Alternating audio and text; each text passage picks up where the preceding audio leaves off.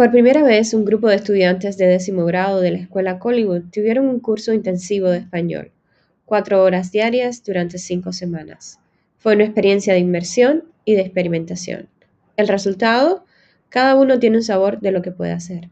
La estudiante Lillian tiene una receta especial donde cocina temas culturales, gramaticales, desastres naturales, gastronomía, telenovelas, viajes y mucho más de lo que aprendió en este curso singular. Todos, soy Lillian y voy a ser su chef hoy.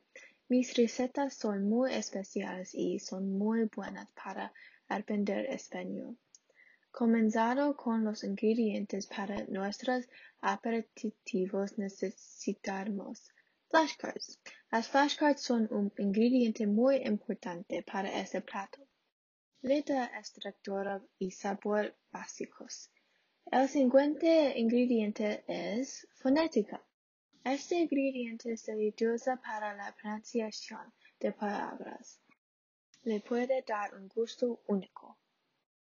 R con R guitarra, R con R parir.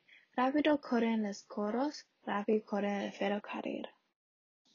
¿Qué opina usted? Creo que esté muy bien. El siguiente ingrediente es Jamboard. Este es el aceite para cocinar nuestras flashcards y fonéticas. Por último, necesitamos algo de Kahoot y Jimkit. Kahoot y Jimkit son el azúcar de este plato. Lo hace dulce y divertido. Este es mi aperitivo favorito. Ahora, los platos principales. Este es el menú de cinco platos. El primer plato que voy a hacer para todos ustedes hoy un desastre natural. Flashcards es un ingrediente que voy a utilizar para cada plato de hoy. También voy a utilizar vocabulario para ser específico.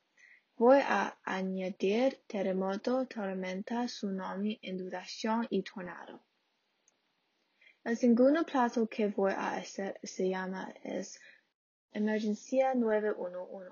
Este plato es similar al desastre natural. La forma en que me gusta comer estos dos platos es comer desastre natural primero y luego comer el plato emergencia 911. El tercer plato está inspirado es la telenovela en América Latina. Voy a utilizar ingredientes como Jamboard y Netflix para este plato. Telenovelas es un plato muy local y cultural. Este plato es muy popular para comer y socializar. El cuarto plato es gastronomía y recetas. Este plato es un sopa. Este plato es muy difícil de creer. En mis muchos años de perfeccionar este plato aprendí. Es técnica se llama esferificación. El último plato que estoy haciendo hoy es Nos vamos de viaje. Este plato es el plato final.